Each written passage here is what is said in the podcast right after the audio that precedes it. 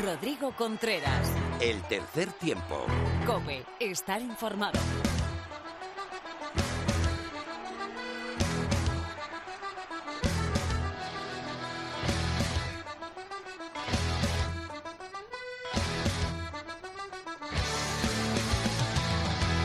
Hola, ¿qué tal? Bienvenido, bienvenida a este último capítulo de la séptima temporada del tercer tiempo. Tenemos Alcobendas Lexus, Alcobendas Rugby, campeón de Copa ante el Universidad de Burgos, bajo cero. Hablaremos largo y tendido de ello, al igual que de la lista de Santi Santos para esos dos compromisos fundamentales en el mes de julio ante Rusia y Países Bajos. Hoy mismo se concentra el 15 del León para esas dos fechas esenciales en el camino a el próximo Mundial de Francia 2023.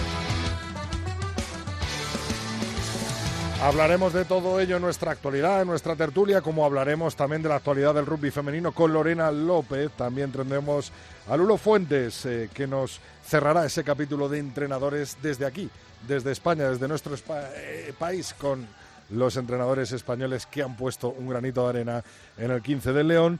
Y cerraremos desde el Pepe Rojo con Mar Álvarez en la concentración del 15 del León.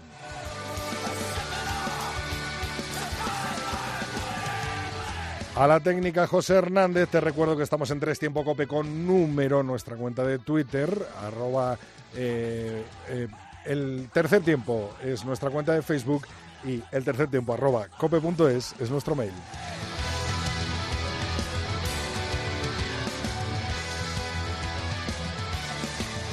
Te recuerdo que durante todo el verano iremos dando pildoritas en nuestro contenido extra. Esto nos acaba aquí y por supuesto que comenzamos con la actualidad y con ese campeón de Copa del Rey tras una gigante temporada de los de Tiki Chausti. José, empezamos.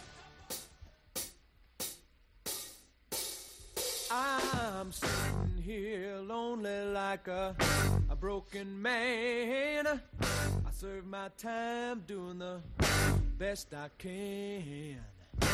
Walls and bars, they surround me. No. No pudieron eh, los burgaleses contra los grandes favoritos del Lexus Alcobendas Rugby. 13-37 fue el resultado final de la Copa de Rey disputada en el Estadio Carlos Belmonte de Albacete, los de Tiki, tercer año consecutivo campeones de Copa.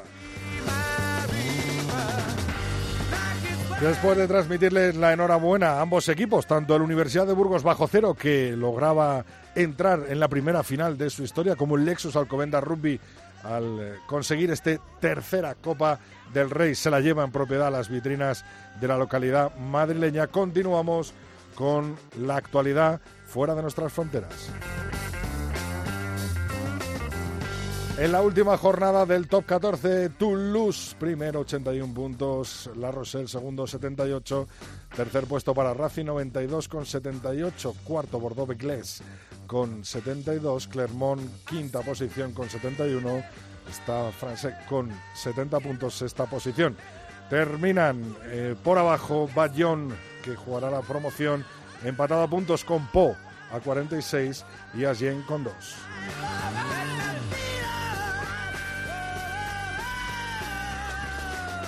En la final de la Pro de 2, el USA Perpignan eh, se impuso al Biarritz Olympique 33-14.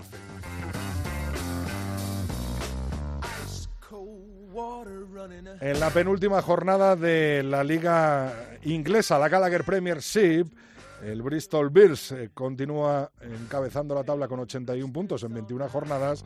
Segundo puesto para Exeter Chiefs con 78. Cierra la tabla el Gloucester Rugby con 41 y el Worcester Warriors con 23.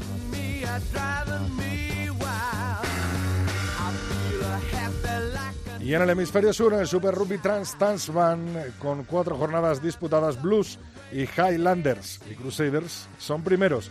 Los primeros con 19 puntos, Highlanders y Crusaders con 18. Cierra la tabla Force con un punto, Rebels con cero y Waratahs con cero. Tiempo ahora de rugby femenino con Lorena López.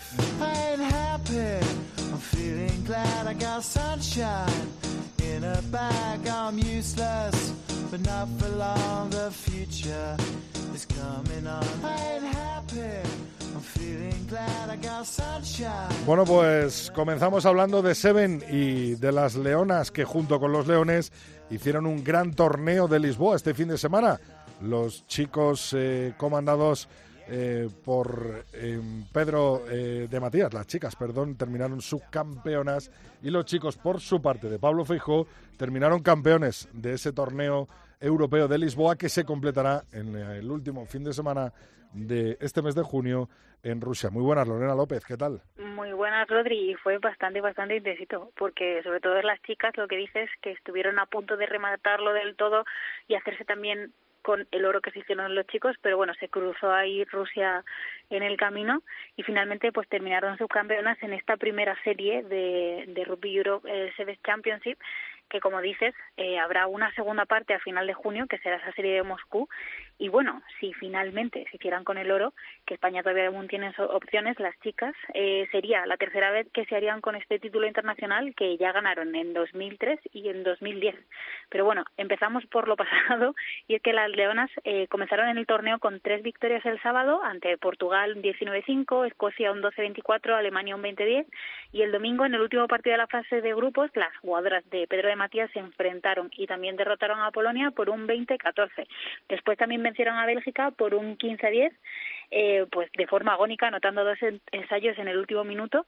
Y lo que te decía, al final se tropezaron con Rusia, pero bueno, las benjaminas demostraron muchas tablas en este ya real cambio generacional, demostraron a lo largo de los dos días eh, que duró el torneo un gran esfuerzo coral, una gran capacidad para, para jugar a la continuidad, hicieron eso, pues un rugby bastante vistoso, pero bueno, todo apunta a que van por el camino correcto y que y que habrá que esperar a ver qué tal se les da la serie de Moscú que, eso, Rodri, queda un poquito para verlo, que se, porque se disputarán del 25 al 27 de junio. Bueno, pues vamos a seguirlas y ojalá consigan esa primera posición y salga este mes de julio redondo, ¿no? Junto con los chicos eh, del Seven. Hablando de Seven, por para la Copa de la Reina queda poco, poco más de una semana, pero lo que queda menos es esa final de Liga Iberdrola, ¿no? Pues sí, este fin de semana vamos a ver por fin el desenlace de la máxima categoría. Este domingo en el Valle de la Cipreste, el Majadahonda recibirá al Complutense Cisneros. Después de un fin de semana para descansar, los dos equipos madrileños preparan ya el dueño del año, que además este año tiene un aliciente y es la simple razón de que el año pasado nos quedamos sin, bueno, sin final y sin playoff. Pero bueno, todo apunta a que cada combinado intentará buscar su propio juego. Las Majarievagas llevan todo el año demostrando que las fases estáticas son lo suyo, pero bueno, también han ido trabajando poco a poco para que el juego abierto también sea algo con lo que se sienten cómodas en el campo. Y me da a mí que esa va a ser la, su mayor baza eh, frente a las colegialas porque sin duda eh, las de azul azul van a tener una línea de nivel aunque tampoco hay que menospreciar ni mucho menos a la delantera del Cisneros, porque la, fue la misma que consiguió parar los pies a las hasta ahora eh, campeonas de, de la temporada pasada a esas cocos en semifinales, pero vamos, Rodri, que va a ser un choque de trenes, sea como sea, y seguro, eh, está prácticamente seguro que va a ser un, un partido ajustado, porque te recuerdo que tanto Majadahonda como Cisneros sufrieron para superar a Eibar y a Corteva Cocos Rupi respectivamente. Las majariegas tuvieron que remontar en dos ocasiones el partido y consiguieron la victoria con una patada del azaguero Cristina López literalmente en el último segundo y dejó el partido pues eso, un 25-24 y las de azul azul de hecho tuvieron que disputar una prórroga bastante ajustada y terminó 22-20 en el marcador, así que Rodri, eh, se prevé ajustadito, ajustadito.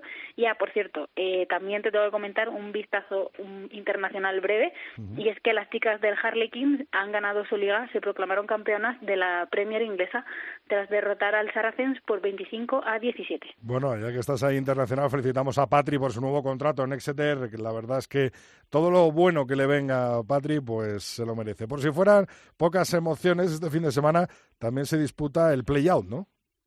Pues sí, el Sans Scrum va a tener que defender su plaza en la Liga Iberdrola después de una temporada con un juego bastante bastante bueno y una más que sólida defensa, pero sin demasiados ensayos. Eh, lo harán ante el Buc, eh, que quedó segundo de la división de eh, y se quedó a las puertas del acceso directo después de perder la final con San Cugat por un 7-38.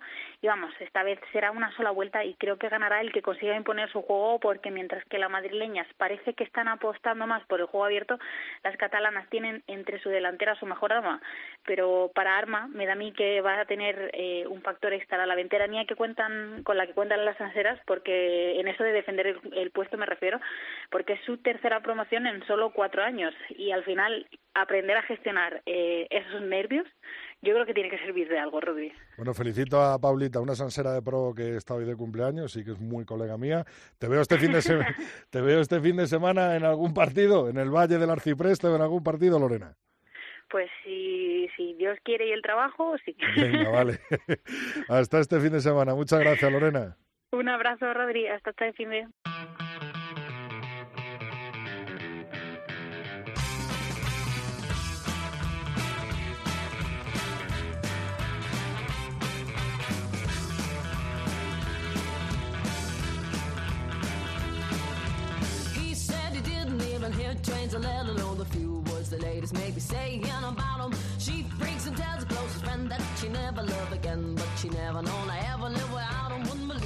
Bueno, pues tiempo para la tertulia y en este último capítulo del tercer tiempo repetimos de la séptima temporada y llamamos a los dos tertulianos que estuvieron con nosotros la semana pasada. Uno, hoy, se encuentra ahora mismo en las instalaciones de Pepe Rojo, donde está entrenando ahora mismo exactamente la selección española de rugby dirigida por un alcalaíno, donde se encuentra nuestro otro tertuliano. Te estoy hablando de Teto y de Felipe Rodríguez. Muy buenas, Teto, ¿qué tal? Recuerda que la dirige un alcalaíno y de segundo tiene un vallisoletano. Y aquí estoy yo de primero y de segundo está Felipe, ¿eh? Sí, sí, sí. ¿Qué te parece, Felipe, el paralelismo? Bueno, empezamos empezamos fuerte, ¿no? Sí, sí. Ahora le saco yo el capote y entra que, que no veas. Sí, sí. Oye, Teto, estás ahora mismo en el Pepe Rojo, ¿no? Ahora mismo estoy en Pepe Rojo y estaba hablando hace 10 segundos antes de entrar aquí con vosotros, eh, con Miguelón, pues hablando de cosas de rugby, de la final de Liga, de Alcobendas, del BRAC, del Salvador, bueno, pues estas cosas. Y les estoy viendo aquí a los chavales, les está pegando más un tute, una, una sesión física importante en la que están haciendo series de Farlek y bueno, pues me ha, me ha gustado ver algunos detalles. He visto a gente que no esperaba, pero por aquí está Álvaro Jimeno, que se está recuperando, está, por ejemplo, Raúl Calzón, jugador del BRAC de Pinares, que no forma parte de la convocatoria o no formaba y aquí por aquí le veo, y luego veo mucha juventud. Gonzalo Vino es a Diego Periel, vaya cuerpo que tiene este chaval, eh, Tomás Munilla, Facundo, Facundo por ejemplo físicamente está hecho un toro, y así a primera vista es lo que te puedo decir. Sí, temporadón la de Diego, ¿eh? con el, con el Pozuelo, Felipe. Hombre, eh, lo primero quería decir que si a Teto le sigue hablando alguien del BRAC, eso es lo primero, después de la desconfianza en el título de liga. Veo, que sí, que Miguelón, aunque no está en el club, pues sí le habla, ¿no? Es del club, eso es lo primero. Y lo segundo, respecto a Diego Periel, Percy, bueno, la verdad yo es que es un chaval que lo conozco muy bien. Eh, aparte de hablar cuatro idiomas desde que tiene 15 años, es un tío es un tío excelente como persona y como jugador, pues ya lo veis, ¿no? Lo que dice Teto, eh, un tío que se trabaja bien, que, quiere llegar a, arriba, aunque tuvo sus dudas, ¿eh? porque es un, es un chaval que va muy bien en los estudios y que tuvo sus dudas con la selección, no lo voy a negar, pero es un chico que aquí en la Comunidad de Madrid siempre ha, destacado desde su club, el CRC, se marchó a jugar a, Inglaterra, si no me equivoco. Em, y bueno, yo creo que es un centro de futuro para la selección, sin duda. Un 13 que si sigue en este ritmo de crecimiento se debería hacer con ese, con ese número en la camiseta de los Leones más pronto que tarde. Eh, Teto, has hablado de, incorporaciones como la de Álvaro Jimeno, que hablábamos con él la semana pasada justamente y nos decía que se estaba recuperando junto con Mar Álvarez eh, de esa rotura de 4 centímetros en el isquiotibial, de Raúl Calzón que ha entrado a última hora, Mar Sánchez y Rafa Escario y han salido Luchi Molina. Eh, jugador lesionado que no pudo entrar, no pudo ser eh, de la convocatoria de Tiki en la final de Copa, Matt Fowles y Bautista Güemes, que creo que ha sido papá, así que le damos la enhorabuena, pero es una primera convocatoria que se irá rellenando con otros jugadores, ¿no, Teto? Pero yo ahora, según estoy repasando caras, son todas muy conocidas, porque el noventa y tantos por ciento son de división de honor. Es decir, es una convocatoria muy de, de aquí, muy de andar por casa. Que eso no quiere decir que los de aquí sean malos, ¿eh? Recordemos que cuando se ha ido y se ha viajado a hacer una gira por Sudamérica, pues se ha ido con mucha gente de división de honor y no se hizo un mal resultado. Pero estábamos ya muy bien acostumbrados a ver muchas caras de top 14, de Pro de 2, de, ligas profesionales francesas, y aquí ahora prácticamente estaba viendo a Kerman a Urrecochea y a Víctor De, gente que viene de Francia, o, o Aníbal Bonan, pero poquito más. Me comentan lo del cuerpo técnico que después de estos seis días que van a estar en Valladolid, hacia el 24 del 24 de junio se van a reunir en Madrid y van a estar toda una semana para ya finalizar en eh, Benidorm y jugar ese partido en la Vila contra Rusia el 3 de julio. Es decir, eh, lo que han buscado es eh, un campo eh, grande, un campo que, cuya anchura fuera de más de 70 metros y eso había pocas pocas condiciones, pocos campos que lo reunían, que en un principio estaba previsto hacerlo en el norte, pero nadie del norte ha echado la pata para adelante, como decimos los taurinos, nadie ha tomado el relevo y no ha decidido nadie del norte, pues yo que sé, Santander, Torrelavega, San Sebastián, eh, La Coruña, nadie ha decidido organizar este partido y entonces, bueno, pues decidieron otro campo grande como el de la Vila. Y sobre todo también buscaban eh, calorcito, y un calorcito húmedo, me comentan, no un calorcito seco. Aquí el, el calor de Valladolid es seco, pero el de la Vila es un calor húmedo, es un calor mediterráneo, y aunque los rusos ahora mismo están a tope porque ellos están jugando la liga, entienden que ese calor les va a afectar mucho más a ellos que a la selección española. Bueno, pues tres campos serán. eh, primero Pepe Rojo, después el Central y después el Pantano de Villajoyosa. Los tres campos en los que el 15 del León prepara esos dos partidos esenciales, importantísimos para la selección española de rugby continuar en su cruzada para llegar a un nuevo eh, mundial. Felipe, tú que eres muy de echar la pata para adelante, muy torero en ese aspecto, eh, ¿qué jugadores crees que vamos a ver? pues de los que vimos afrancesados, que podemos llamar, o que les llamo yo, eh, en el pasado mes de, de marzo, y quiénes crees que no van a venir después de, de la que se lió en, en esos tres partidos en, en el principio de este europeo. Hombre, yo creo que van a agotar las posibilidades los dos de la bisagra, te diría que casi seguro, pero es no es información, es una es una opinión mía. Yo creo que que tanto Ruet como Ordaz estarán disponibles si así lo quiere lo quiere Santiago Santos. La fecha no es mala porque evidentemente las ligas francesas muchas de ellas han terminado. También habrá que ver los contratos que firman, si son contratos con clubes nuevos, eh, los jugadores franceses. Pero yo creo que estos dos sí que van a sí que van a agotar la, la oportunidad, porque veíamos a Rouet que salía hundido después, no sé si del, del cambio o la expulsión temporal, porque ya no me acuerdo, de, del partido de, de Portugal, como pensando aquí ya no hay mundial, pero bueno, con las aguas calmadas y ahora mismo pensando que lo tiene muy difícil, pero que España depende de sí misma, yo creo que estos dos jugadores van a estar disponibles, repito, si Santi Santos aún lo cree lo cree oportuno, que para mí son los más importantes, ¿no? Más allá de irme a, talonadores que al final no pudimos ver o a terceras líneas que sabemos que van a estar, ¿no? Eh, se habló mucho, Felipe, de, de Charly Malí, ¿no? Eh, quizá el jugador o de los jugadores con más clase y con más técnica del 15 del León y al final el jugador eh, que a lo mejor más fuera estuvo de los partidos, ¿no? En, en esa primera fase de, del sí, europeo. Es, es difícil que Charlie Malí venga porque ha pasado un año muy complicado eh, con las lesiones. Yo creo que evidentemente, y, y te hablo de Charlie Malí, que es probablemente mi jugador favorito de, de la selección, eh, no estaba físicamente fino, no, no estaba bien, no trabajó bien en los balones aéreos y a partir de ahí pues no sé si la decisión será suya o del seleccionador pero yo creo que tras el año tan complicado que ha pasado Malí no sé si lo vamos a si lo vamos a ver eh, yo te estoy tirando informaciones que voy oyendo o sea realmente esto no es por supuesto la decisión de nadie ni uh -huh. ni nada más sabes uh -huh. eh, lo único que que bueno, pues veremos a ver si, si al final viene o no. A mí me gustaría, pero también me gustaría que viniera en sus mejores condiciones. Uh -huh.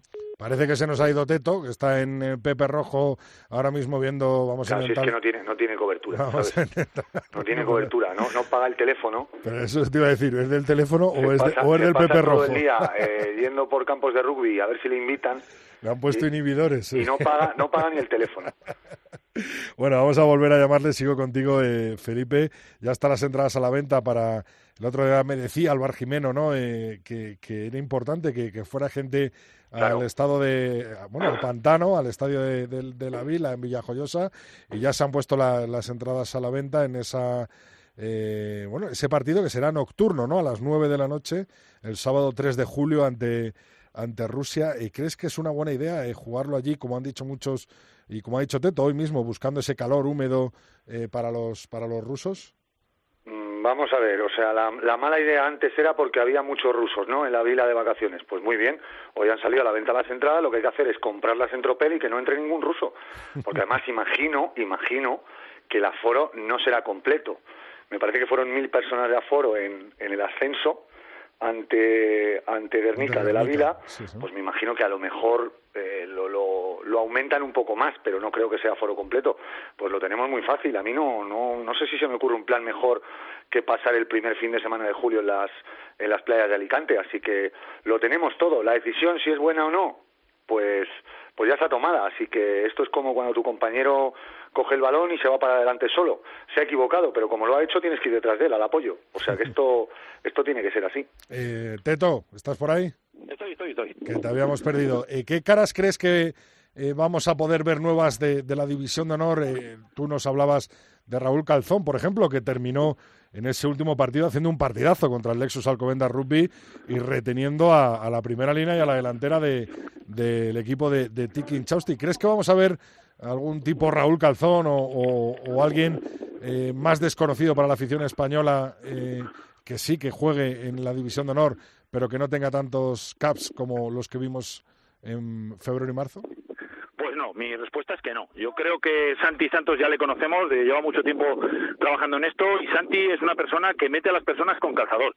Es verdad que mete mucha gente, los va metiendo poquito a poco, los va conociendo y del trabajo bueno que hagan en las convocatorias depende eh, eh, volver a concentrarlos o no. Yo creo pues que esta entrada, pues gente como pues como los que sean Raúl Calzón o, Gaby, el chaval del Puerto Santa María, bueno, pues responden a, a este tipo de gente que tienen que ir viéndolo poco a poco. Pau Ortiz, que le veo por aquí, que está en un excelente estado de forma también, pero me cuesta creer que todos estos vayan a estar en el grupo. Entiendo que va a venir gente más profesional, gente de la Liga Francesa, lo que comentaba eh, Felipe, y que muchos de estos se caerán. Eh, en cualquier caso, para ellos yo creo que ya es un premio estar aquí, estar formando parte del grupo. En la, en la entrada ha dicho Santi Santos, ha hecho una pequeña locución dando bienvenida a los nuevos, como es lógico, y que hay muchas caras nuevas, bueno, pues poco a poco se irán integrando. Pero no, no, no los veo. Lo que sí que te puedo dar respecto a lo que estáis comentando hace un momento es una noticia y es que me dicen que a pesar de la buena relación que tiene la Federación Rusa con la Vila, el acceso al campo de la Vila, al campo del pantano, les está completamente vedado hasta el captain run, hasta el entrenamiento del capitán. Es decir, no van a entrenar en ese campo los rusos y no sé si lo harán los españoles, entiendo que sí, pero los rusos hasta el, el entrenamiento del sábado, desde luego no van a tener acceso. Bueno, un tema importante. ¿Cómo ves tú el, lo de ese calor húmedo eh, que hablábamos eh, de cara a los rusos? Ese partido a las nueve de la noche, eh, la verdad es que se suele decir que se entrena al, horario que se juega, ¿no? Pero eh, sorprende un poco, ¿no? En todos los horarios y todo cómo está calculado ese partido. Pues sí, la explicación que me dan es la siguiente. Eh, mm, haberlo hecho en Valladolid, por ejemplo, un sitio donde sabemos que un 3 de julio se pueden caer los pajaritos, pero aquí el calor es muy, muy seco.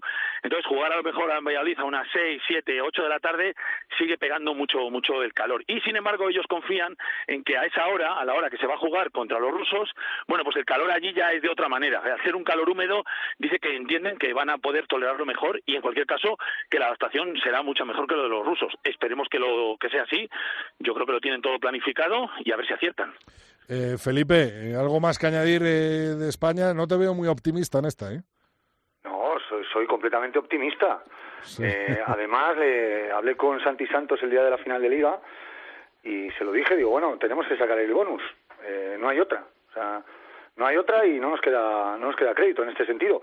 Y me dijo que no, que él no, o sea, no veía tan tan necesario sacar el bonus como obviamente ganar el partido, por supuesto. O sea, obviamente si no ganamos el partido estamos fuera del Mundial o estamos con muy poquísimas posibilidades, me dijo él.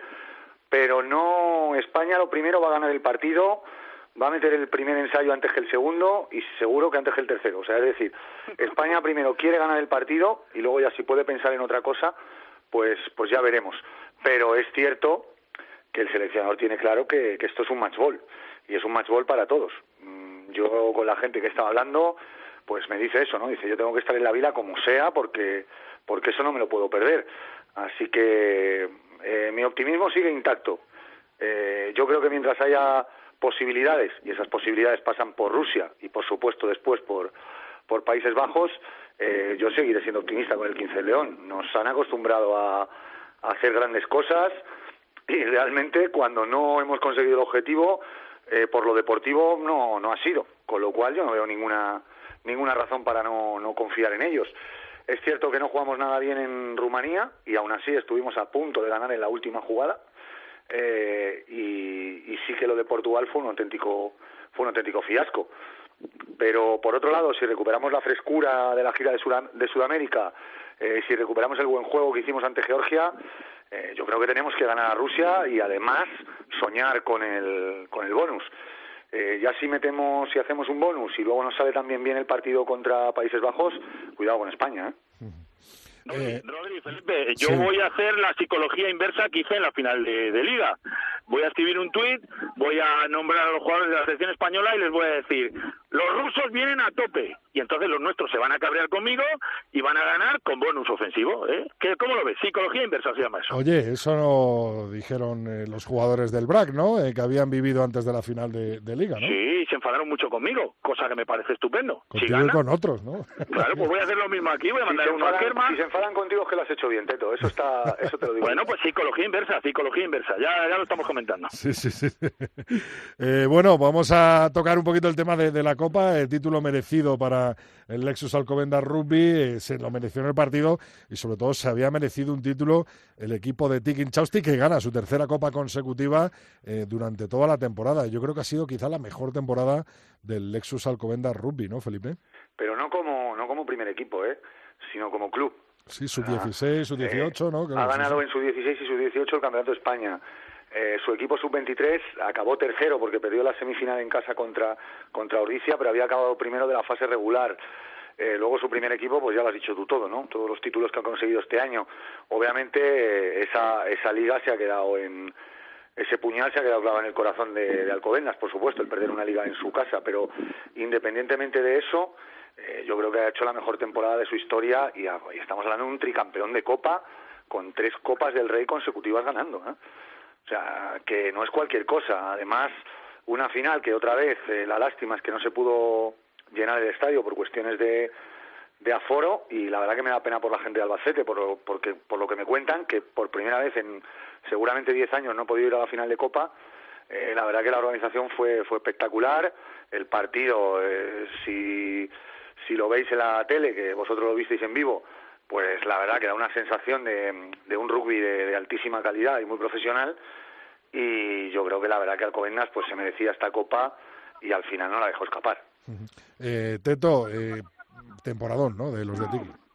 Sí, es un temporadón. A ver, Tiki ya lo sabemos, desde que consiguió el ascenso, incluso la temporada antes de conseguir el ascenso, eh, ha ido haciendo un plan poquito a poquito, siempre un paso adelante, siempre un paso adelante, despacito, y bueno, pues ahora ya, ya llegan los títulos, ya llegó el título, el primer título de Copa, llega el segundo título de Copa esta temporada, y en esta misma temporada pues han conseguido el tercero. Pero Teto, era, mu- era muy complicado meterse en, en ese binomio de Chami Brack, solo lo Muy consiguió eh, Samboy en aquella final de Copa, pero Alcobendas se ha metido totalmente, ¿no? Muy complicado, muy complicado y bueno, pues lo que ha conseguido tiene muchísimo mérito. Esos tres títulos seguidos le hacen ser poseedor y titular de esa Copa del Rey y poner el contador de nuevo a cero. Es decir, ahora el que quiera tener una Copa en propiedad tiene que conseguir o la machada de esos otros tres títulos seguidos o cinco alternos. Va a ser, va a ser complicado. En cualquier caso, lo que decía, eh, Tiki ha conseguido formar un buen grupo. También hay que felicitar a su directiva, que ha sido capaz de conseguir muchos y buenos fichajes. A mí me duele mucho cuando la gente menosprecia a un equipo que tiene extranjeros. ¿Por qué? Porque su directiva se le ha currado más que la tuya y ha conseguido dinero para conseguir buenos jugadores. Ole, y me quito el sombrero. Eso hay que valorarlo. Yo, por poner un pero, me encantaría que ese club, que es un club muy bueno y que tiene una cantera, como ha dicho Felipe, excepcional, que fuera dando confianza más a sus canteranos, que fuera metiendo poquito a poco. Ya sabemos que esto no se puede hacer a lo bruto, meter a esos canteranos, darles minutos, eh, tiene una buena plantilla, ha tenido este año, yo la he visto jugar mucho aquí en Valladolid, el, equipo sub-23, bueno, pues esos chavales a ver si pueden dar el paso, sabemos que es un paso complicado de sub-23 a División de Honor o directamente de sub-18 a División de Honor, pero hay que intentarlo porque porque ese club lo merece y sobre todo lo merecen eh, los chavales. Desde aquí felicitar al Alcobendas, que eh, creo que no ha hecho uno de los mejores juegos porque ha tenido un rugby muy industrial, pero un rugby muy efectivo. Esa delantera de, de Alcobendas ha sido demoledora y ha podido con todas las delanteras de, España. Y bueno, pues, pues muy merecido. Y después del balapalo de la final de liga, entiendo que esta copa les habrá sabido pues, pues de maravilla. Em, bueno, jugadores fichajes de fuera y de aquí, como Guille Domínguez o Sergio Molinero, que hace una intercepción que, que pone la puntilla al Lugo bajo cero ¿no? en, la, en la final, ¿no? Claro, tiene, tiene un compendio ahí de, muchos extranjeros, pero también muchos nacionales y de una gran calidad. Sergio Molinero, Mauri Londoño, tenemos ahí a, a, bueno, pues, pues, pues, pues una, un, montón de ellos. Ahora no me vienen a la cabeza. Mira, precisamente Sergio Molinero pasa conmigo, al lado mío ahora con el balón y, está en un estado de forma. Yo sí que quería decir que de la final eh, vi que ganaron, además, eh, ganó al Burgos por listos. Es decir, la primera jugada del ensayo es una jugada de listo de Perotti que gana muchísimos metros, que se planta prácticamente en la línea de ensayo y el ensayo lo mete un tipo que es muy listo y al que echaron mucho de menos, que es Agustín Saab, el número 8, que estaba muy bien posicionado, que se conocía el reglamento y que posó, bueno, pues fenomenal. Y luego los otros ensayos quitando el de Moll, que el Tush Moll, que es una el primero lo mete Van de Bel, Van de Bel, sí, sí, sí. Ah, no, no, es, no es Agustín Saab. Es Van de Bel, sí. Es Van de. Vale, disculpadme. Bueno, pues ese ensayo de listo. Y luego quitando el otro, el de Tuismol, que es un ensayo eh, muy bueno. Bueno, pues los otros dos también de listo. Vimos el de Sergio Molinero, ese balón, que ya estaban los jugadores de Burgos totalmente al ataque. Bueno, pues hay que estar ahí, hay que cortarlo y que meterlo. Y luego el último de Perotti, pues otro ensayo de jugón, un jugador que ha cumplimentado una temporada excelente y que, bueno, pues, pues ha dado un plus de calidad a este equipo, a este club, y enhorabuena por ellos porque han acabado la temporada pues, pues contentos. Lo hablábamos el otro día, Felipe, temporadón también de, del Ubu bajo cero. ¿eh? Bueno, es que un, un equipo como el, el, Universidad de Burgos bajo cero, el plantarse en una final de la Copa del Rey ya, es un temporadón, está claro. Yo creo que, que poco a poco van, van a ir subiendo. Eh, es cierto que tiene también muchos fichajes y que a lo mejor eh, pues eh, se echaría de menos un poco más eh, un, un equipo sub-23 mejor plantado, una escuela más numerosa. Pero bueno, al final es un equipo que confía también mucho en, el, talento nacional y sí, tiene extranjeros, pero también muchos jugadores españoles y jóvenes. no, no, no se busca, no se busca el típico veterano, ¿no? Que te cierre. Eh, pienso en Oscar Starroa, ¿no? Que es un, ha sido un jugadorazo siempre y que ha estado jugando hasta hace bien poco. eh, y creo que Burgos tiene, tiene un plan. Eh, si las finanzas le sonríen, que hasta ahora todo ha ido bastante bien, eh, creo que va a ir para arriba y que si todo sigue como, como tienen establecido, pues seguramente se metan también ahí a pelear con los, con los que siempre están arriba. Pues. Eh, tiene un gran apoyo institucional. Quiero decir, eh, desde la Junta de Castilla y León y sobre todo desde el Ayuntamiento de Burgos están encantados. Es la élite del rugby, del, rugby español. será, será por algo, burgalés. Será por algo. O sea, en los ayuntamientos, sobre todo ahora, no pagan por nada. O sea, no, no es como antes que el club de fútbol de la ciudad parecía que lo tenía que pagar el, el ayuntamiento de turno. O sea, el ayuntamiento si ahora de verdad pone es porque se da cuenta de que su localidad se, se ve fuera de, de su círculo de influencia, eh, la ocupación hotelera sube, los restaurantes eh, acogen a gente de fuera y demás. O sea, esto es así de claro, esto te lo puede decir cualquier eh, concejal de deportes.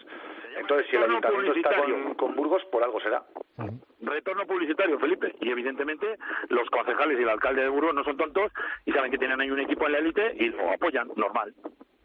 Bueno, pues hacemos una cosa, eh, citamos, además es que estaba pensando en el buen momento del rugby de la comunidad valenciana, ¿no? Eh, con Les Abelles, con Cao Valencia, eh, con La Vila, con, bueno, pues con, con, esos equipos, ¿no? Que han conseguido estar en, División de Honor y que eh, al final la afición del rugby de la comunidad valenciana eh, pues debe acudir en masa, tanto como los valencianos como los de eh, Castellón, como los de Alicante y los de los del resto de España. Próximo fecha en rojo en el calendario, ese 3 de julio, España-Rusia. Yo ya me empiezo a poner nervioso, Felipe. Tú vas a ir, ¿no? Sí, yo creo que estaré por allí. Además, me pilla en vacaciones. Creo que iré a ver a mi hermano a, Murcia, que tengo a una hora a la vila Así que, así que por ahí estaré, sí. Bueno, Teto, pues eh, nos vemos y si no nos vemos ponemos el ojo en, en ese día 3 eh, de julio, hablaremos y vamos a ver si hacemos un tertulión antes para en esa semi misma semana para calentar un poquito más el partido. Muchas gracias a los dos. Teto, por la puntilla. No, fenomenal. Que arriba España, que gane España y que... te ha quedado, te ha que- quedado genial. Arriba España y viva España. Así que te puedo decir. Y que viva el rugby español, que es lo que nos hace falta. Oye, dile a Mar que nada la llamamos, ¿vale? Después del Lulo. Pues Marc está pegando aquí unas palizas a correr, le está haciendo de libre de los jugadores y me está dando vergüenza lo que estoy viendo. ¿Qué velocidad tiene esta mujer? Madre mía. Gracias, Felipe. Gracias, Teto. Un abrazo a los dos. Gracias. Un abrazo.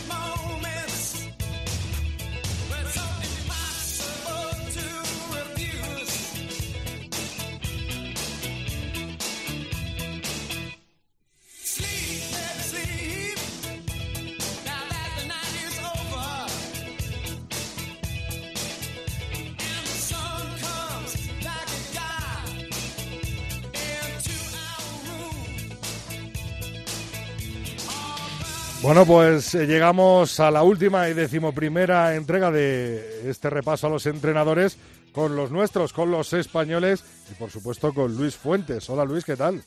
¿Cómo estás? Pues bien, eh, deseando hablar de un tema que conocemos bien y que tenemos bien cercano, que son los entrenadores españoles y que repasándolo durante esta semana, Lulo, es verdad que eh, si hay algo común en todos es que a partir de los eh, años 70, 80 sí que se comienza a dar más valor en los entrenadores y, antes pues era una figura mucho más intrascendente, ¿no? Así es, es un poco la, la constante en todos los países, también en el nuestro. No vamos a hacer un repaso histórico del 100% de los entrenadores que han pasado por, por la selección, eh, sino que vamos a fijarnos en unos cuantos que han dejado mm, pues un impacto especial. No quiere decir que los demás no, o no quiere decir que la selección que hayamos hecho sea, sea la buena. Eh, tú también me corriges que tú de entrenadores españoles sabes mucho más que yo, por cierto, Rodri. Pero lo que sí creo que coincidimos todos cuando hablamos de entrenadores es que están ahí muchas veces luchando por encontrar esa piedra filosofal, esa solución a la eterna pregunta de qué le pasa al rugby español, por qué no somos más competitivos, por qué no estamos más arriba. Es un tema de estructuras, es un tema de dinero, es un tema de carácter, es un tema de afición. Y ahí es donde muchos de los entrenadores han intentado aportar su grano de arena, unos con más acierto que otros, otros unos con más suerte que otros, todos con buenas intenciones, queremos pensar, pero es un poco a, a esa a esa figura del seleccionador y del entrenador del equipo nacional en España además se le ha añadido un poco el peso muchas veces, no solamente en nuestro país, también en algún otro, ¿eh? Pero se le ha añadido el peso de tener que cambiar prácticamente toda la estructura del rugby, liderar el cambio, liderar la, solución a esa eterna pregunta de qué nos pasa, por qué no somos mejores de lo que somos, ¿no? No sé si tú lo ves igual. Eh, lo que decías, ¿no? En vez de hacer un repaso uno a uno eh, histórico, eh, bueno, pues eh, vamos, eh, lo- y además lo que estabas hablando ahora, ¿no? Eh, yo est- estaba en otro lado porque estaba pensando en Santi Santos, según hablabas, y el papelón que tiene ahora mismo, ¿no? En, Bueno, en esa- esos y- dos partidos, ¿no? Sí, y, Santi, y es que es un papelón que han tenido muchos antes. Ahora vamos a ver un poquito todos.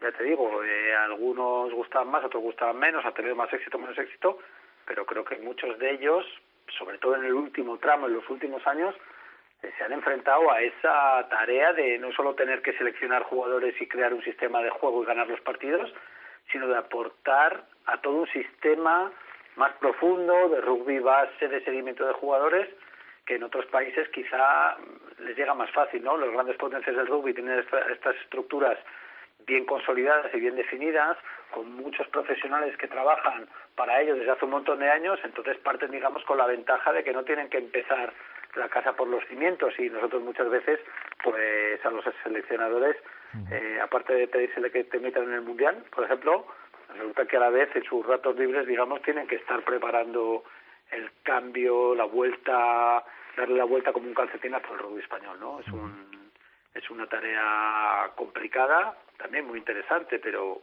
uf, muchas veces creo que no nos ponemos en los zapatos de estos entrenadores que, que vienen con muy buenas intenciones y a veces se pegan contra un muro, contra el muro de la realidad de lo complicado que es el rugby en nuestro país. Fíjate, si se lo pega a los Gatland de turno en Company.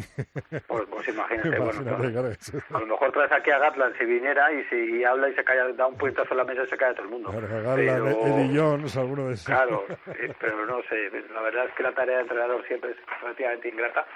Eh, pero uf, yo creo que en el, el seleccionador español es una cosa eh, que, es muy dura a veces. Vamos a empezar nuestro repaso por Gerard Murillo, que estuvo en dos etapas. Sí. Además, venía de, de ser jugador de, de los Blues, ¿no? De los Blues. Sí, jugó con Francia, no jugó muchas veces, creo que se tuvo que retirar por una lesión, jugó en la línea. Eh, y efectivamente estuvo en España en dos, en dos eh, fases, en los 70 y luego del 89 al 93. Y lo que sí coincide más o menos todo el mundo, que era un tipo que dejaba un impacto tremendo entre aquellos que estaban a sus órdenes, entre los jugadores que estaban ahí. Es común leer y escuchar a gente del rugby hablar muy bien de Gerard eh, Murillo. Hay un artículo muy bueno de Fermín de la calle en la que explica esa gira que hizo España en el 89 por Zimbabue, con él al frente y en la que habla de esa clave que era que creaba un, un ambiente estupendo, ¿no? Parece que era alguien que creaba muy buen rollo entre los jugadores y todo el mundo tiene un muy buen recuerdo y cómo con ese método se llegaba a, buenos resultados. Es alguien que estuvo también trabajando en, en Irlanda, es una institución en el País Vasco, País Vasco francés y también hizo algún proyecto uniendo jugadores de País Vasco, francés y español y todo un personaje, ¿no? Que parece que siempre sale en las tertulias de rugby, la gente que le conoció, que no es mi caso, tiene un recuerdo fantástico de él y, y, y bueno, yo creo que era un- es un buen nombre para iniciar esta este repasito a los entrenadores recientes, ¿no? Sí, después de él llegó eh, Jesús Linares, que estuvo un corto periodo de tiempo y bueno, era algo eh, que se veía venir porque eh, realmente la federación era dominada en es, y el rugby español por la arquitectura, ¿no? Por la escuela de arquitectura Sí, y el relevo claro. de Jesús lo coge Ángel Luis Jiménez con el que yo creo que comienza un poco todo, ¿no? Y ese buen rollo del que hablabas que luego hereda también eh, Epalza y, y Gerard Murillo Sí, en su segunda en su segunda etapa, con una primera gira a Zimbabue en el que Ángel. Luis eh, hace capitán a Santi Santos del, del equipo, Mira. debutan grandes nombres, ¿no? Como eh, Alberto Malo como el máximo jugador que más caps Fran tiene, ¿no? Fran Puertas, sí, sí. Claro. Y, y incluso tenemos visitas ilustres, ¿no? En nuestro país. Claro, si es que los 80 realmente es una época interesante para el rugby, no solamente porque nos aficionáramos a eso unos cuantos que ahora contamos batallitas, sino que bueno, en el 82 pasaron por aquí los Pumas de Hugo Porta, así empieza más o menos la, la década de los 80 y acaba con una gira de los Maori All Blacks en el 88, juegan un par de partidos contra esta selección bastante buena de, de selección española de rugby que hace un papel más que digno en Sevilla, aquí luego juegan en Alcobendas que es un poco más duro el partido, pero digamos que cuando España se, enfre- se enfrentaba a los equipos más potentes daba una buena imagen. Yo creo que no no no no se podía ganar los Maori All Blacks pero pues sí que daba una buena sensación en parte gracias a estos seleccionadores que has mencionado tú y en parte también una buena generación de, de jugadores 100% amateur todavía el rugby, entonces parecía que se podía mantener un poco el pistón, un poco el tirón, eh, con equipos como Italia, que en esa época jugó en el central y no y nos ganó, pero de muy poquito. Luego ya con la profesionalización ahí España se quedó un poquito descolgada, pero estos años 80 y estos entrenadores que has mencionado tú, Jesús Linares, Ángel Luis Jiménez, y estos jugadores de los que hemos hablado, pues sí que es verdad que tuvieron, hubo ahí una época muy prometedora del rugby español que luego ha sido complicado seguir. Hasta que llega Feijó, ¿no? En los 90. y nos mete en el Mundial del, del 99, el único que hemos participado, también con un equipo muy majo que tiraba de algunos veteranos. Ha habido gente que estuvo en ese Mundial que lleva ya bastantes años en la selección. Es además el padre del seleccionador de Seven y el, presidente de la Federación Española de Rugby. Vamos, parece que es ahí de casta le viene al galgo y tenemos eh, el apellido Feijó aparece en, muchos sitios del rugby español y como entrenador, por supuesto, en ese, como entrenador de esa de ese equipo que se mete en el Mundial del 99. Además hicieron un par de partidos ahí relativamente dignos, pensábamos con las apuestas decían que nos iban a pegar palizas de 100 puntos, no fue así y, y fue una una participación que nos llenó a todos de ilusión y luego se quedó un poco ahí. Hemos estado rozando últimamente la posibilidad de volver, pero no ha podido ser. Bueno, ahora hablaremos de ello. Sí, otro de los eh, entrenadores eh, que también pasó por los 90 fue Bryce Bevin, que luego Sí. repitió, ¿no? En- Luego repitió Sí, en los sí. años 2000, 2013, 2012-2013, eh, y, aparte sucediendo otro personaje interesante que es Regis Sons, el francés, que vino con un con un proyecto yo creo que bastante interesante y si alguno se mira ahora la hemeroteca relativamente incomprendido a ojos de algunos periodistas del momento, luego yo creo que acabó la cosa, la salida acabó un poco peor de la entrada, pero vino con un proyecto muy interesante de seguimiento de jugadores, eh, división de honor, en, en las divisiones más altas, vamos, del rugby español no solo en división de honor, para intentar formar a jugadores a futuro para que fueran a la selección, eh, siguiendo modelos como los que había habido en otros países. Eh, al final no cuajó, se desesperó un poco la cosa, topó con la con el con la oposición de muchos eh, que se negaban a una de sus ideas principales que era la incorporación de jugadores de la liga francesa que tuvieran eh, origen español o familia o la posibilidad de tener nacionalidad española o vínculos con con españoles vínculos familiares con España. Y ahí hubo creo que lo hemos hablado alguna vez bastante resistencia. Ahora mismo nos parece normal pero en su momento fue algo complicado y además se topó también eso que tú hizo muchísimo trabajo de zapa y muchísima actividad diplomática, digamos, con los clubes franceses, se topó pues con la realidad, es que los clubes no siempre veían con buenos ojos que sus jugadores se fueron a jugar con, con la selección española cuando volvieron con el riesgo de una lesión y de causar baja en sus equipos. Ahí eso es una eso es una labor complicada siempre. Eh, bueno, Regison la, la, la puso en marcha. Luego cuando volvió Bryce Bevin la descabalgó un poco, él también vino con una idea eh, muy basada en las estructuras de rugby neozelandesas, de cambiar las cosas desde muy abajo, pero sí que la idea esta de depender tanto de los clubes franceses y de cómo se de, de que permitieran o no permitieran a los, a los jugadores incorporarse al equipo español, pues eso es algo que también causó polémica y prefirió no seguir por esa senda y eso sí que la ha recuperado claramente como buenos resultados por lo menos hasta hace un par de años, Santi Santos, ¿no? de quien has hablado tú antes, que es un histórico de la selección española, ¿no? 45 caps, yo creo que jugó además un montón de tiempo en la selección. El año, en el último mundial, en el 19, casi nos colamos ahí por ese último partido contra Bélgica, esos líos que hubo que tanto recordamos. Parece que estamos todavía un poco la selección con esa pájara. Yo no sé si es que no nos hemos recuperado de ese shock, pero la verdad es que la labor de Santi Santos, que lleva un montón de años ya con la selección, eh, últimamente es más puesta en cuestión porque ha habido una racha mala ¿no? de tres derrotas seguidas eh, y que se complican las cosas como te iba diciendo pero bueno yo creo que es otro de los nombres que por derecho propio se van a encerrar esta sección porque bueno nuestro seleccionador ahora mismo ha hecho muchas cosas muy bien y esperemos que siga haciéndolas muy bien por la cuenta que nos trae también te digo. es, y volver a la senda de la victoria en estos dos partidos Sí, porque- de julio contra Rusia y Países Bajos. Correcto, porque las tres últimas, sobre todo yo creo que la derrota por cómo se produjo en Rumanía y sobre todo la de Portugal, pues han sido un, un shock. Sí, un jarro de agua fría. es un jarro de agua fría, iba las cosas muy encaminadas, nos han hecho muchas ilusiones y hay que intentar recuperar esas sensaciones que vivimos hace relativamente poco y hemos vivido juntos en muchos partidos del, en el central, que hemos visto un equipo súper competitivo, súper metido en los partidos.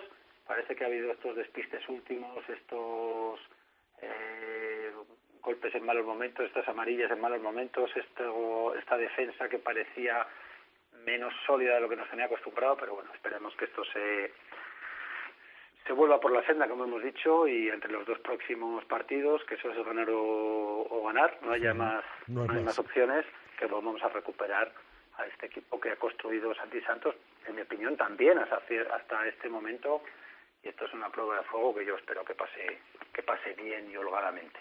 Bueno, pues vamos a ver cómo nos despedimos hoy. ¿Será español? ¿Será de fuera? Vamos a ver con qué banda y con qué canción despedimos hoy a Luis Fuentes.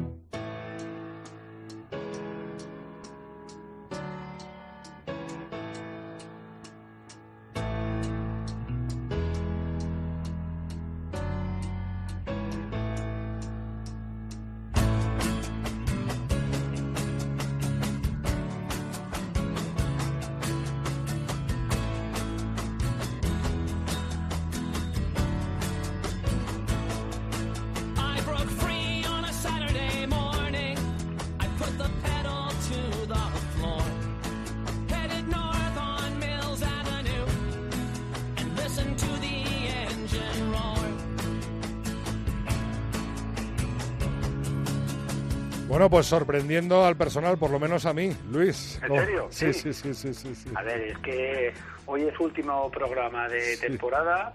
Eh, llevamos una temporadita y media, un añito y medio bastante duro. Yo creo que por fin empezamos a ver la luz al final del túnel. Yo me acuerdo cuando empezó esto de la pandemia, que yo me enteré de más o menos de todo en un partido de seis naciones en Italia y hasta ahora estamos, no hemos vuelto a ir a un campo.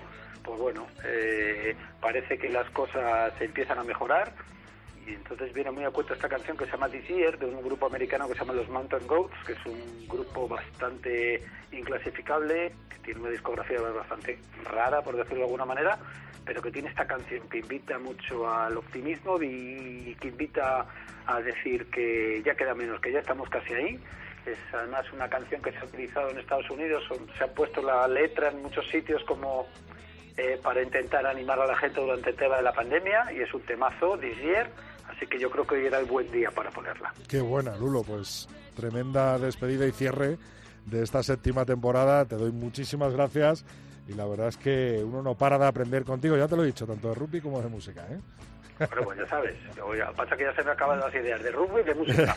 Vamos a tener que hacer una sección de marquetería y, y otra de cocina, porque ya, No, una de yo ya bo- los demás, yo Bueno. todo lo que os lo contaba todo. Una de boxeo contento, por ejemplo, ¿no? Hombre, sí, claro, boxeo, ¿por qué no? El año que viene hacemos una de boxeo y rugby, a ver si encontramos. Eso. Muchas gracias, Lulo. A vosotros, Un abrazo. un abrazo.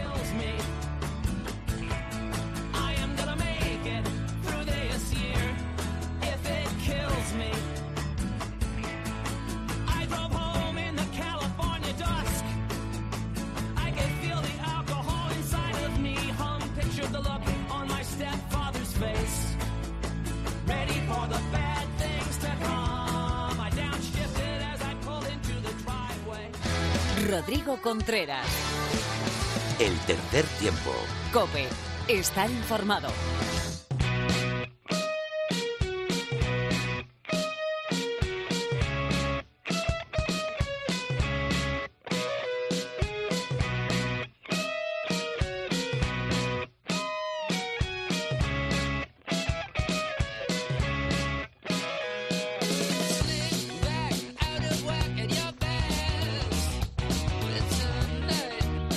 Bien, pues no podía faltar en esta última entrega del tercer tiempo de nuestra séptima temporada nuestra preparadora física particular y por supuesto que también la de la selección española de rugby hoy en el primer día de concentración desde el Pepe Rojo del 15 de León. Hola Mar, ¿qué tal? Hola Rodrigo, ¿qué tal? Follón tremendo hoy, ¿no? Sí, estamos un poco apurados de tiempo con todo, muchas cosas que hacer, muchas cosas que ajustar y sí, sí, sí. Y además entrada, entrada y salida de algunos jugadores, ¿no? Salida de Bauti Güemes, eh, de Luchi Molina, entrada de, por ejemplo, Raúl Calzón, ¿no? Entrada de jugadores y salida de otros, ¿no? Sí, bueno, sabíamos que eh, este momento de la temporada estas cosas podían pasar, entonces por eso, bueno, ya hemos hablado muchas veces que tenemos como un círculo muy amplio por cada posición para cuando pasan estas cosas. Pues jugándose finales tan cerca de la concentración, pues podían pasar estas cosas. El caso de Bauti es diferente porque ha tenido un bebé. Ha sido papá, lo hemos visto en las redes. sí. y, y bueno, pues eso también lo sabíamos que podía pasar en estos días, o sea que contábamos con ello.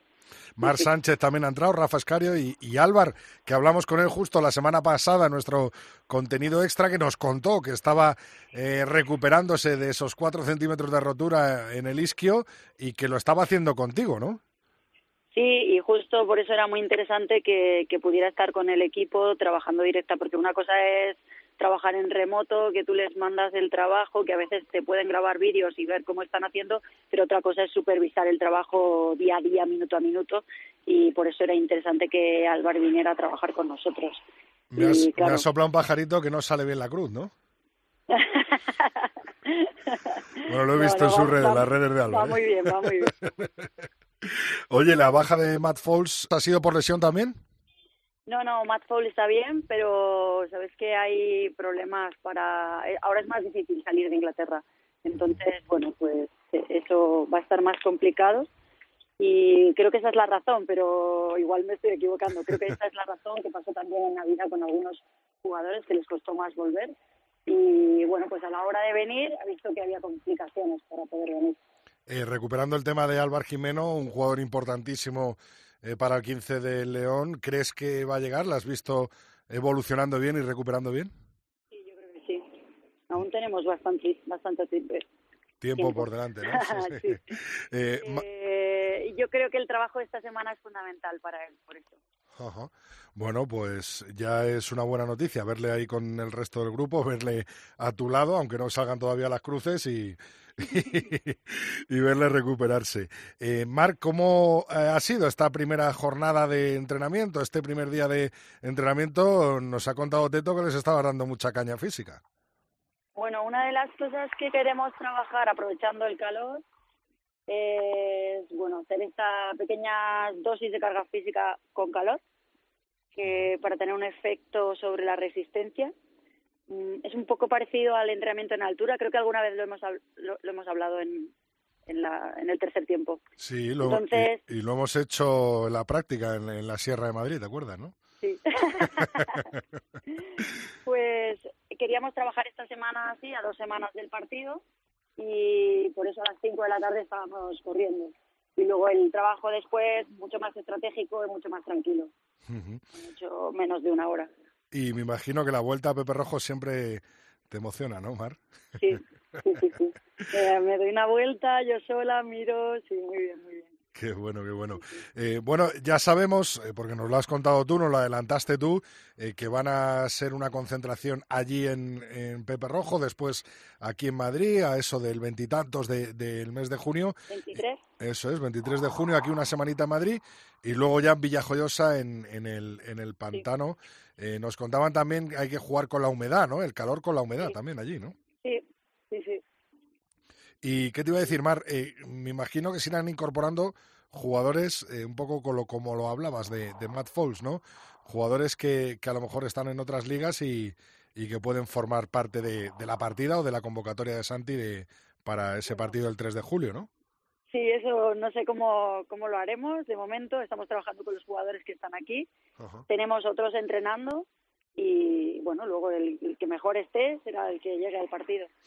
Pero digo que, que me imagino que habrá una convocatoria también diferente para Madrid y otra para Villajoyosa, ¿no? No lo sé, Ya, ya, no lo sé. Vale, vale. Creo que es- esto es una misma concentración porque directamente de Madrid vamos a Villajoyosa. Vale, vale, vale. Sí, o sea que entrarán y saldrán jugadores de, de esta concentración. Mar, ¿algo más por allí? Cuéntanos.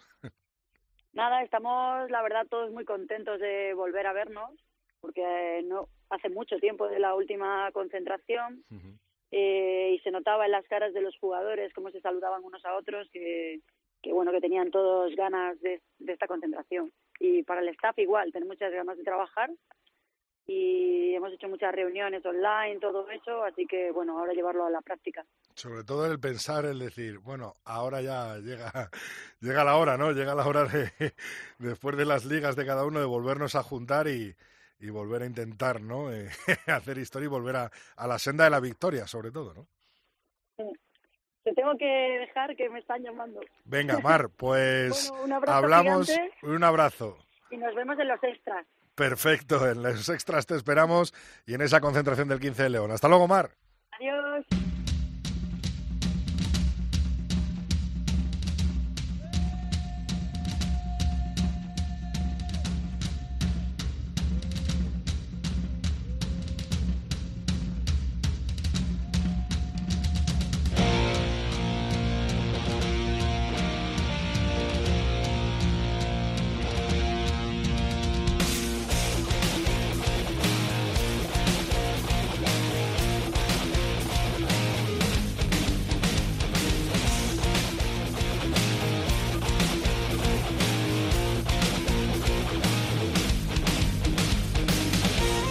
Bueno, pues llegamos al final de este capítulo, de esta entrega 240 del tercer tiempo. Ya sabes que estamos conectados a través de nuestras redes sociales 3 Tiempo Cope con números, nuestra cuenta de Twitter Tercer Tiempo Cope es nuestra cuenta de Facebook y el tercer tiempo arroba cope.es es nuestro mail. Aquí acaba la séptima temporada del tercer tiempo, pero seguimos conectados precisamente a través de las redes y de nuestro contenido extra. Estate muy atento porque iremos sacando pildorita a pildorita, cosita a cosita en nuestras redes.